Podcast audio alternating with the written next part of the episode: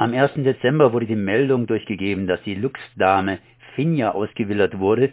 Das heißt, die Kudas, sprich die männlichen Luchse, die konnten in Baden-Württemberg endlich sich mit einer Dame anpaaren.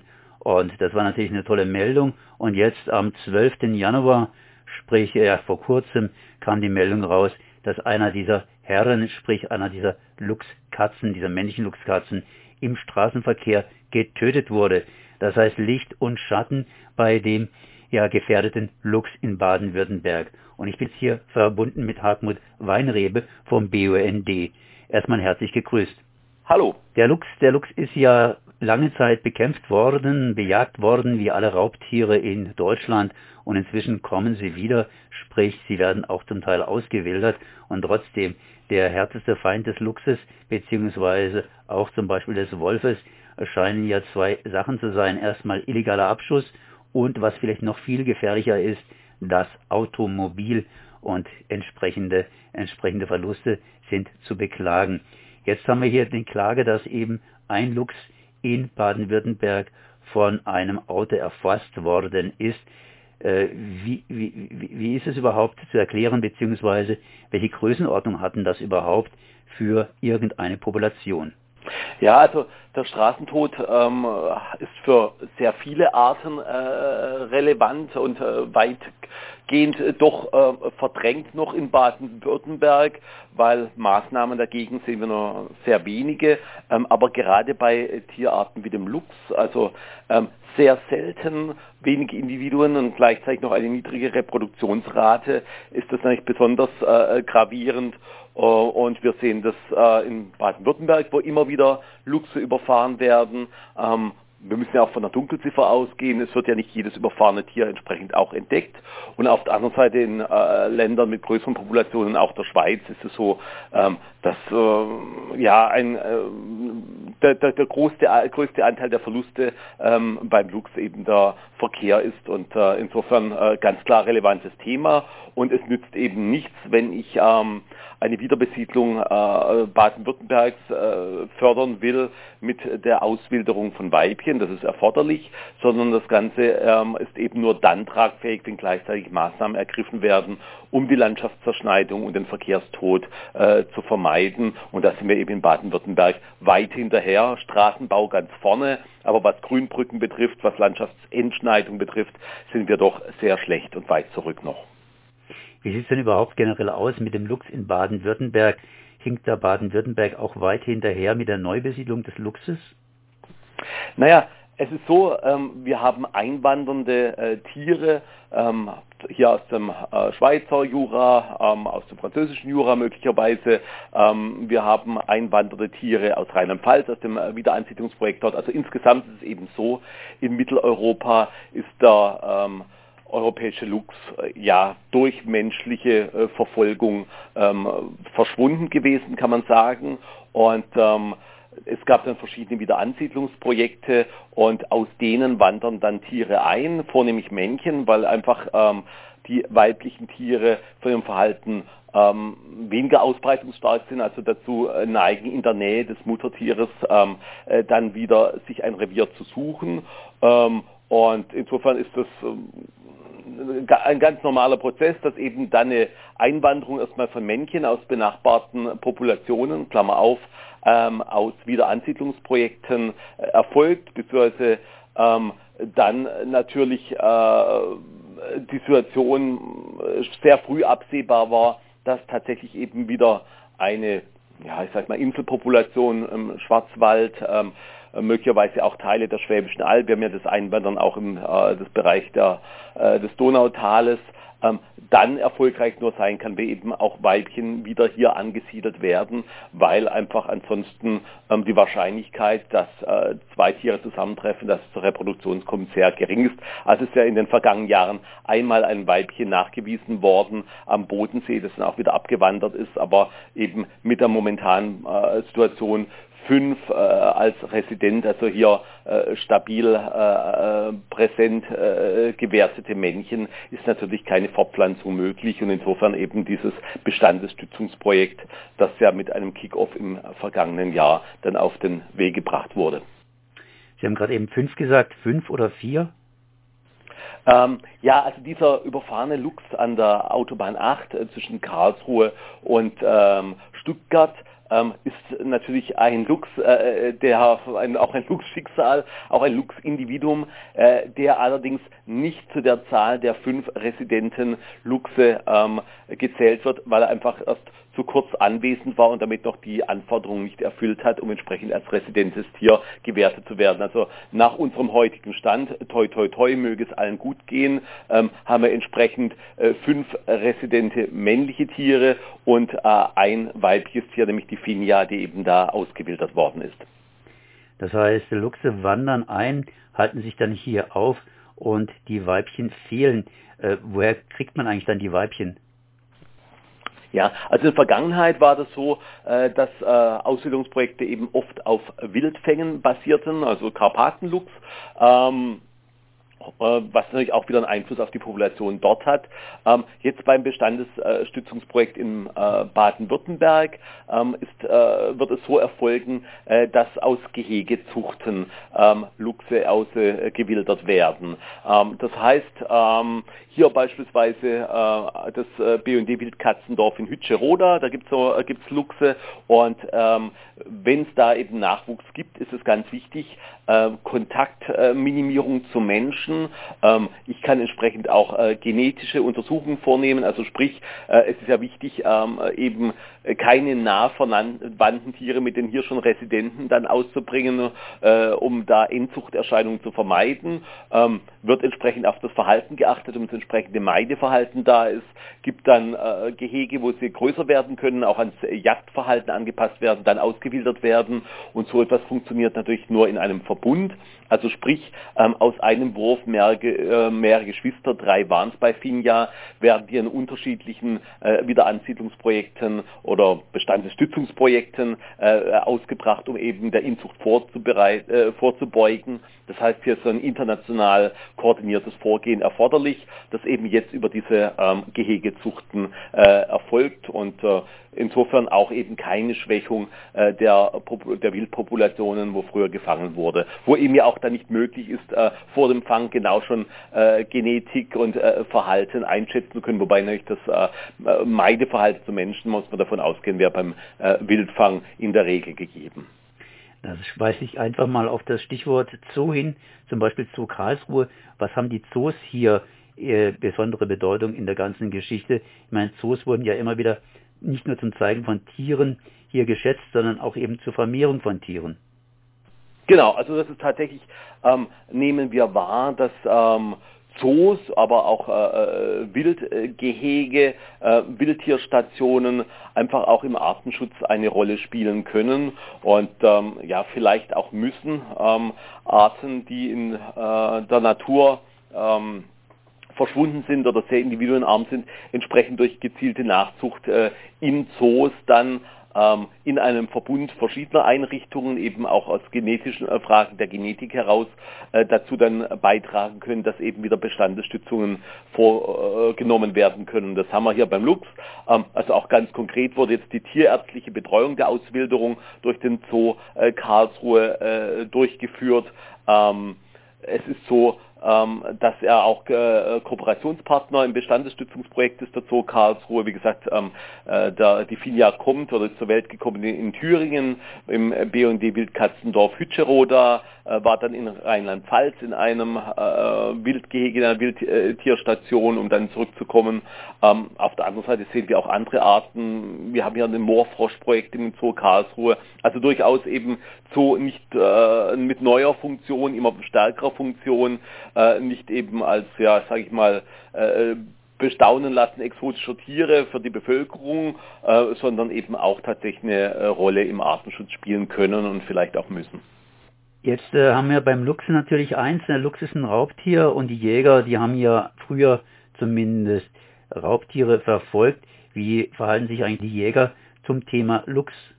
Ja, also tatsächlich müssen wir davon ausgehen, äh, dass beim Lux es weiterhin auch heute noch und beobachten das ja auch in anderen Ländern äh, eine Dunkelziffer gibt, illegale Abschüsse gibt. Ähm, tatsächlich ist es so, in Baden-Württemberg ist der Landesjagdverband ähm, äh, Projektpartner bei der Bestandesstützung, ähm, hat die Patenschaft für den äh, Lux übernommen und insofern ähm, das, müssen wir davon ausgehen, dass hier dieses Projekt ernst genommen wird und auch die entsprechende ähm, ja, ich sage mal, Bildungs- oder Überzeugungsarbeit in die eigene Jägerschaft hineingetragen äh, wird.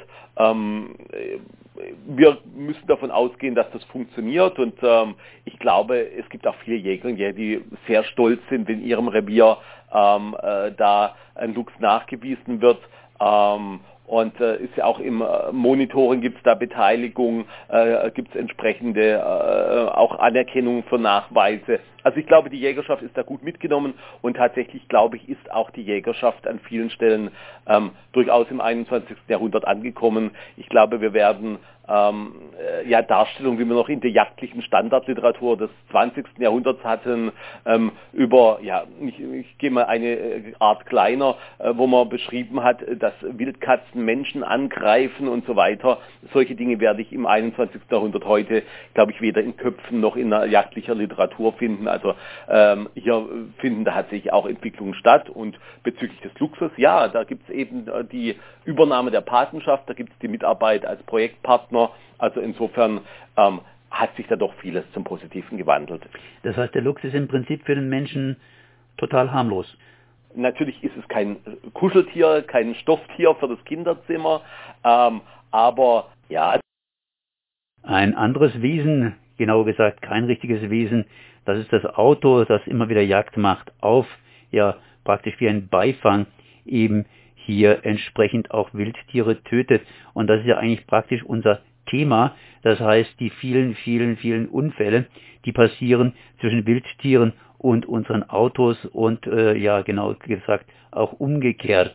Was kann man jetzt machen, dass hier weniger Unfälle passieren, stärkeres Licht, ähm, ja, lautere Autos vielleicht, dass die Wildtiere diese Autos hören oder, oder, oder, oder diese Vernetzungsgeschichten, die hier immer wieder angesprochen worden sind mit Wildtierbrücken.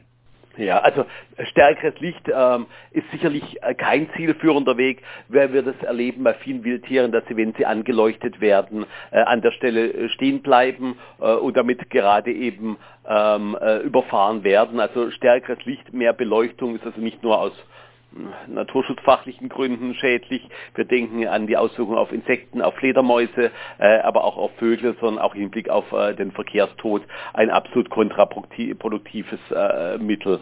Ähm, tatsächlich, ähm, was tötet die Tiere auf der Straße? Das sind äh, die äh, sind einmal die Autos. Ähm, wir dürfen auch tatsächlich nicht ganz vergessen den Schienenverkehr. Auch der ist äh, hat durchaus eine gewisse eine gewisse Rolle. Und äh, die, der einzige Weg hier, ähm, die Wahrscheinlichkeit des Verkehrstodes zu reduzieren, wäre A natürlich signifikant weniger Verkehr, aber über viel befahrene Straßen, ähm, die nach auch verschiedenen Modellen es weiterhin geben wird. Viel befahrene Schienenwege ist äh, der einzige Weg, äh, der hier etwas beitragen kann ähm, die Schaffung von Querungsmöglichkeiten. Das sind in der Regel Grün- oder Landschaftsbrücken, die eine gewisse Breite haben, ähm, die beruhigt sein müssen, also sprich obendrauf eben nicht gerade noch äh, die, die Joggingstrecke und obendrauf eben auch eine Jagdruhe. Ähm, Einbindung ähm, für waldgebundene Arten in, äh, ja, in die Wälder durch entsprechende Pflanzungen und dann Zäunung im Bereich, die entsprechend äh, dann von der Straße zur Querungsmöglichkeit hinleitet. Ähm, da wissen wir relativ viel darüber. Äh, Im Jahr 2010 wurde in Baden-Württemberg der Generalwildwegeplan herausgegeben, wo genau beschrieben wurde, wo sind solche besonders äh, relevanten äh, Konfliktstellen, ähm, ausgewertet einerseits eben aus Landnutzungsdaten, also sprich, ähm, wo laufen, wo sind so Verbindungsstrecken zwischen Wäldern, auf der anderen Seite auch in der Auswertung aus Wildunfällen, wir haben im Jahr 2011 von einem äh, Bundesverkehrsminister eine äh, Liste erarbeitet, äh, er hat eine erarbeiten lassen. Ähm, zu den bundesweit äh, prioritären Wiedervernetzungsabschnitten an Autobahnen. Da haben wir in Baden-Württemberg eine ganze Reihe davon. Wir denken jetzt gerade hier im Westen die Autobahn 5 Nord-Süd, die eben äh, die Verbindung von äh, den Rheinauen aus Frankreich, äh, aus Rheinland-Pfalz ähm, in den Schwarzwald äh, abschneidet Klammer auf, daneben dran ja oftmals noch B3, B36 ähm, äh, und, äh, und die Rheintalbahn oder wie die, Auto, wie die Bundesstraßen jeweils in den Abschnitten äh, dann benannt sind. Ähm, und äh, von diesen ganzen Wiedervernetzungsabschnitten ist also nahezu noch nichts umgesetzt. Ähm, wir haben jetzt das Jahr 2024. Ähm, der überfahrene äh, Lux bei Remchingen ist ziemlich genau dort überfahren worden, wo ähm, östlich und westlich Pforzheim, in dem Fall sind wir ja westlich Pforzheim, eine Grünbrücke eben schon ja eigentlich seit dem Jahr 2010 im Fokus ist ähm, und immer wieder zurückgeworfen wurde in der Planung. Also sprich, ähm, wäre diese Grünbrücke gebaut, ähm, wie sie damals eben schon als zwingend notwendig aus bundesweiter Sicht, also nicht aus Sicht irgendwie äh, äh von, äh, von äh, geneigten Naturschützern äh, am Nordrand des, äh, des Nordschwarzwaldes, nein, sondern eben aus bundesweiter Sicht ein prioritärer Wiedervernetzungsabschnitt wäre der umgesetzt worden, müssten wir davon ausgehen, dieser Lux hätte die Querung genutzt und wäre nicht überfahren worden. Also sprich, da ist Baden-Württemberg ganz weit hinten dran. Zuständigkeit inzwischen bei der Autobahn GmbH, ähm, aber auf der anderen Seite haben wir auch sehr viele dieser ja, erheblichen Zerschneidungen im Bereich der Bundesstraßen, die auch immer weiter ausgebaut werden von Landesstraßen. Ähm, es gibt da auch priorisierte Listen des Landes Baden-Württemberg, was man da gedenkt zu tun. In der Umsetzung passiert da einfach viel zu wenig, viel zu langsam und die Priorität ist weiterhin Neubau von Straßen, Ausbau von Straßen, zumindest sehen wir das in der Landschaft ähm, und eben diese Wiedervernetzung ganz, ganz weit zurück. Wir haben ja einzelne solcher Bauwerke, die es schon gibt. Also wir denken da im Bereich des Kaiserstuhls eine, am Bodensee an der B31, aber insgesamt Baden-Württemberg, was diese ganz massive Zerschneidung durch Straßen, ähm, aber teilweise eben auch Schieneninfrastruktur äh, betrifft, ähm, eben überhaupt kein Fortschritt, was den Bau von äh, diesen äh, Grünbrücken, Landschaftsbrücken äh, betrifft. Äh, fallweise, wenn die Straße in Hochlage ist, können auch Durchlässe eben die unten durchführen, äh, für einige Artengruppen eine Lösung bringen. Auch das ist möglich, aber auch da haben wir kaum Fortschritte, also ähm, wirklich äh, ganz weit weg eigentlich von einer zukunftsfähigen Entwicklung unserer Land Baden-Württemberg. Das heißt nichts anderes als schon seit langem existieren ausgefeilte Konzepte von Grünbrücken. Äh, 2011 wurde hier als Datum genannt und bis heute sind diese Pläne praktisch noch nicht umgesetzt. Stattdessen werden neue Straßen gebaut und äh, die Grünbrücken bleiben praktisch hinten vor. Welches Volumen, das heißt finanzielle Volumen, hätte es denn, wenn diese Brücken gebaut würden? Also tatsächlich zu den, ähm, zu den Kosten einzelner Bauwerke ähm, das wäre im Einzelfall zu betrachten und äh, ähm, bin ich tatsächlich in der Lage, jetzt auch keine Aussagen zu treffen. Ähm, das hängt natürlich davon ab, ob es in bestehende Baustellen integriert werden kann, ähm, wie beispielsweise an der A8 beim Ausbau das äh, vorgesehen wurde. Ähm, also sicherlich sind wir bei Grünbrücken im Bereich von Millionenbeträgen. Das ist keine Frage, aber es geht an der Stelle einfach auch um überlebensfähige Populationen von Tieren. Da profitiert ja nicht nur der Luchs davon, sondern ganz viele andere Arten. Also sprich, diese äh, Brücke ist dann nutzbar von Artengruppen wie Fledermäusen mit rüberfliegen, äh, ähm, bis hin zu, wenn es entsprechend äh, einen geschlossenen Waldbestand hat, bis hin eben zur Kontinuität eines Bestandes Innenklimas, also sprich, dass auch was die Pflanzenwelt betrifft, äh, ein Verbund besteht, weil wir werden es ja erleben oder erleben es schon, Verschiebung ähm, der klimatischen Bedingungen äh, durch die Klimaerhitzung.